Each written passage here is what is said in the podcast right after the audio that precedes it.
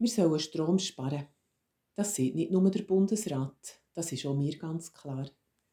Mein Lebtag habe ich mir keine Gedanken darüber müssen machen, ob es in jeder Stube innen, wenn ich am Abend den Lichtschalter drücke. Es ist bis jetzt einfach gäng angegangen. Und jetzt, wo die Tage am kürzesten sind und das elektrische Licht am nötigsten ist, überlege ich mir, wie das wäre. So eine Advents- und Weihnachtszeit, wo man sich auf die Stromversorgung nicht mehr gehen könnte verlassen Nebst dem, dass ich mich wärmer müsste anlegen müsste, käme noch ein anderes Problem auf mich zu. Ich muss euch das gar nicht alles ausführen. Ihr wisst selber, wie wichtig für unser tägliches Leben eine lückenlose Stromversorgung ist und was alles nicht mehr würde funktionieren ohne Fuß. Etwas, was ich im Dezember am meisten würde vermissen wäre das Licht am Abend. Von mir aus darf das so gerne vom Feuerschein aus dem Schmine oder von einer Kerze kommen. Und Kerzen hat es genug in unserem Haus. Da schaue ich dafür. Meine Familie macht sich deswegen gerne über mich lustig. Ich tue da als frühkindliches Trauma aufschaffen, heisst es aber.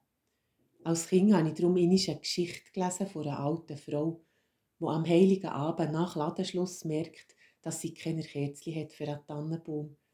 Ich weiß nicht mehr recht, wie die Geschichte hat aufgehört. Sicher ist alles gut ausgegangen, aber in meinem kindlichen Gemüt hat sich eine einzige Angst eingebrannt. Es könnten einst die Läden zu sein am heiligen Abend und wir hätten keine Kerzchen für einen Tannenbaum. Natürlich ist das nie passiert. Die Mutti hat gern vorgesorgt, aber das ungute Gefühl, wir müssten an Weihnachten in Feistere sein, hat noch lange nachgewirkt. Der Prophet Jesaja hat zu Leuten geredet, die ganz in Feistere gelebt haben. Und die haben noch wesentlich andere Probleme als nur zu wenig Kerzchen. Und trotzdem redet der Prophet von Licht, wo dort aufgehen, wo die Todesschatten sind. Das Volk, das in der Finsternis ging, sah ein helles Licht. Über denen, die im Land des Todesschattens wohnten, strahlte ein Licht auf. Die Stadt Jerusalem ist im Krieg zerstört worden. Die jungen und kräftigen Leute hat man nach Babylon verschleppt, die alten und kranken sind Mutterseelen alleine zurückgeblieben. Heute, mehr als 2000 Jahre später, kommen wir auf Anhieb sicher gerade fünf, sechs Länder in Sinn, wo die Menschen in gleich verzweifelten Situationen stehen wie denn zumal. Wer könnte ihnen ein Prophet sein, der ihnen vom Licht erzählt und eine Hoffnung macht? Es könnten Menschen sein, die sie aufnehmen in Länder, wo Frieden ist, die mit ihnen ein Stück Lebensweg teilen, die sich einsetzen dafür, dass sie neuen Mut fassen. Die Menschen, die Licht in die Feistere bringen, heissen heute nicht mehr Jesaja, sondern vielleicht Walter oder Christine.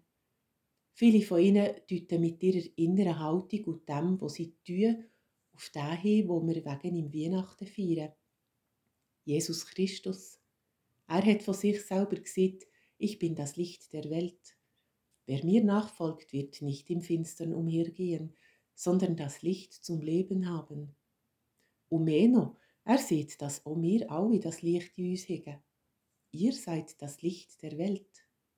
Das Licht bleibt, auch wenn der Strom sollte knapp werden oder es keine Weihnachtskerzchen mehr zu kaufen gäbe. Ich wünsche euch eine gute Adventszeit und genug Licht in Herz und Stube. Marianne Lauener, Predikantin Frutigen.